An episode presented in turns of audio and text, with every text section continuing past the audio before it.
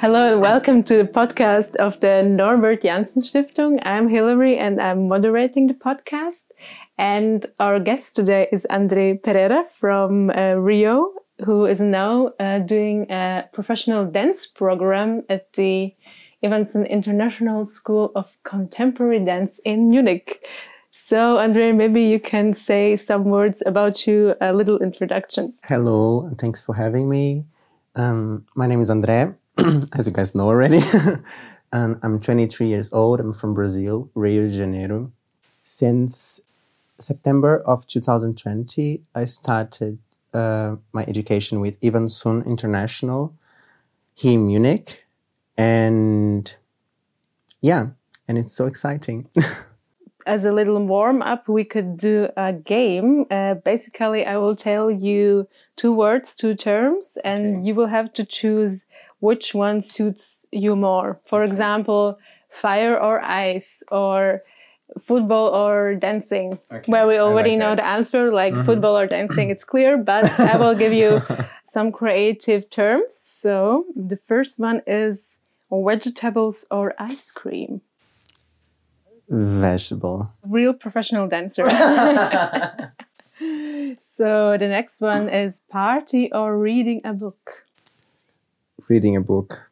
That's more my thing. Yeah, you said I think uh, sometime prior uh, to the podcast that you're more like a calm person. Yeah, I am.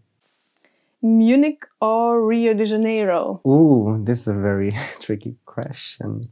Um, I think I don't have an answer for this because both cities are very different. And I mean, I'm from Rio, so of course I love very much uh, the place where I came from. However, Munich um, got my heart, so I like both in different ways.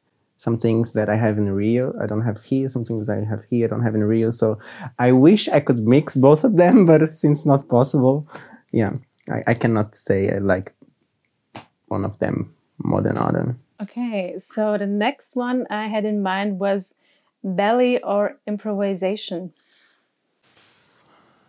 Improvisation ballet it's a very um, difficult technique require us a lot of concentration commitment and discipline what is very good and i love it. But uh, when i'm doing improvisation i find myself with this freedom and i can also get to know a bit more myself. So this is something that i like very much uh, because i can put my identity inside of my dance when I'm doing improvisation because it's like no judgments, just me, myself, and I. so the last one um, I had in mind was rehearsing in studio or performing on stage. Well, both of them I can find uh, its own magic, if I can say like that, because in studio it it is where the things happen. Studio is like the hard work um, because uh, it's where I spend most of my time in life, like creating, thinking, making mistakes, and then repeating and make it better, and then more mistakes and more mistakes. And then on stage, it's where the magic happens. Basically, the performance on stage cannot function without uh, rehearsing because exactly. otherwise there's nothing to exactly. perform on stage. It's it's like um, both of them one depends from another. Maybe you could tell us about the beginnings of your passion for dance, how it started for you. It's really interesting because I came from a family that I didn't have did that much access to um, culture and also pop culture and like nothing nothing related with art. My family they were very um, with very much prejudice uh, on the top of those things. So I didn't have that that much access. When I was, I think, 10, 11 years old, and there were like a project um, in the school. I was uh, studying, like a dance project, like dance classes. And then I asked my mother if I could apply. And then she said yes. And then the teacher saw that I had like some talent for it. And then they asked my mother my, my father, my parents to, to come they he said uh, he your son is very talented. He's quite flexible. I think he he could have like talent for dance.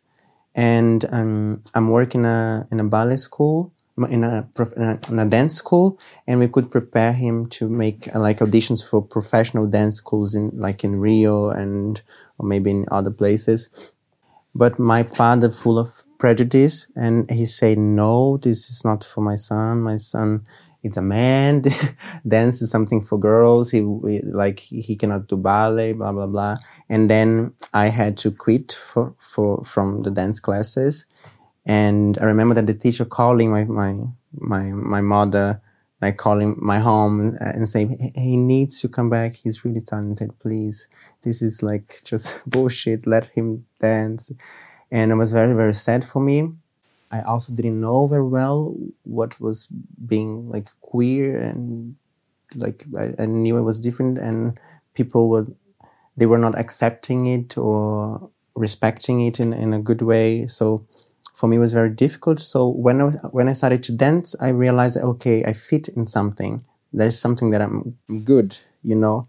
Yeah, and then it was a very, very sad moment for me. I got in a very young age into depression. I didn't know any other queer people, you know, and I didn't have any access to it. And then after a few years, with uh, 14 years old, I moved to another city and then I changed the school. Also in this school, they also had like a dance project. So I decided to just go to have some classes for one month without telling my, my parents. But uh, someone needed to pay the classes. so I, I had to, to tell my mother. And she said, no, it's fine, but we need to talk with your father. One day I came back home and I, I had a, like a diary. What I, I was used, I use it to, to write a lot. Came back home and my diary was like on the table and my father was sitting on the couch just waiting for me. He took my diary and he read everything. So he also realized like about my sexuality and about dance and all that. And then we had like the, the fully conversation then. And then I said, this is what I like to do. This is what I want to do. And yeah, he was a bit in shock and yeah, it was a very difficult conversation for both of us. Yeah, I think I, I, I think I will never forget this this moment because I think it was the first time I was really being like strong to fight for something that I believe. Was there one certain moment when you knew, okay, dancing is um, what I want to do and also do yes. professionally? Yes, actually, the first uh, dance class that I had out of this the the school's project was a contemporary dance uh, lesson. And then after the after this class, I remember to to to talk with myself. I I love to do this somehow. Would be curious to know what motivates you the most, or what gives you the most pleasure when you dance. It's it's like magic. I, I don't know how to explain. It's uh, it's just beyond my my vocabulary. Dance have been saving me in every moment of my life the painful moments that I was dancing, the happy moments I was dancing, the stressful moments I was dancing. So I can't remember one moment of my life that I was not moving. You mean uh, probably the dancing is like giving you energy in your everyday life, uh, but also like keeping you alive in some yeah, way, actually. Ex exactly. I mean, I, I, read something once that was uh, art exists because life is not enough. And this is exactly the feeling that I have. You know, it's like my, it's, it's like if my art, my, my way to express myself, and I, it makes me feel special, it makes me feel beautiful, it makes me feel big. Yeah, I mean, dance is my, it's like my vocabulary, the way that I talk, you know. Sometimes I don't have many words to say about, to talk about something, but I, I can dance about that. So, what are you aiming for in the next years, or what are your biggest goals regarding dance? Right now, I'm finishing my education at Iwanson. I really plan after my education to stay here in Germany and apply for dance companies and I really love also to choreograph, to create. This is like my passion. Yeah, my dream in for the future, maybe for like a bit more far away future, uh, is to see like my creation in a big stage. Yeah, but for now, I, I want to have a job. I want to apply for a dance company, get a contract, like month salary, and be able to dance a lot, like get a lot of experience, get to know people, and inspire other people. And are there certain people or choreographers, dancers that inspire you in general? There's one very uh, uh, incredible choreographer from Brazil, actually. Uh, her name is Deborah Colker she also has a dance company in Brazil and her work it's full of passion. The people that inspires me the most are the people that uh, like around me, you know, that I can see the hard work like every day, waking up very early to go to studios. And would you like to also maybe uh, do a project with Deborah? oh my god, it would, well, it would be great. Honestly, it would be great. And is there a certain suggestion that you could give other young people who want to start dancing, uh, maybe on a professional basis? Well, it's a very tough industry, and you have a lot of people uh, in your way saying that you're not enough, that you're not uh, good, and that uh, you can't do that.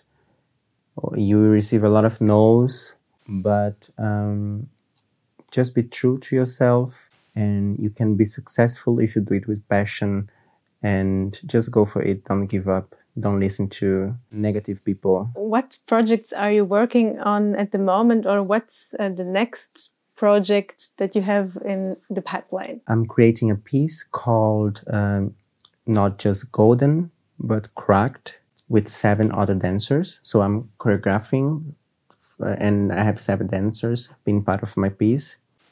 I'm really, really excited to see it on stage. What's the piece about? Because the title of uh, the dance is already really interesting. Mm -hmm. uh, there's a Japanese philosophy called kintsugi. It's more or less like in the former times they they they use it to take the broken uh, vases and pots that were very special and to glue the the pieces uh, the cracks with the golden glue and making the, the, the vases and the pots uh, beautiful again, like special and giving a new meaning for it. Yeah, so the piece is about that, like um, that our cracks uh, are special, uh, our imperfections are the things that make makes us shine. Yeah, it's like my baby, this piece, if I can say like that, because the meaning is very special for me. Uh, as soon as we are able to share and to show people our imperfections, we connect with people because we realize that no one is perfect. And I, we had a rehearsal today, and the piece is done, and it's, I'm really proud. It's it's beautiful. I'm super excited. I think these are nice and warm words to end the podcast episode with. So thank you very much, Andre, that you were here. I think that young dancers or other people that listen at the moment can find something that uh, inspires them from your story. Whatever you are listening to it right now, just keep going. Don't give up. Sometimes uh, we are closer than we, we think.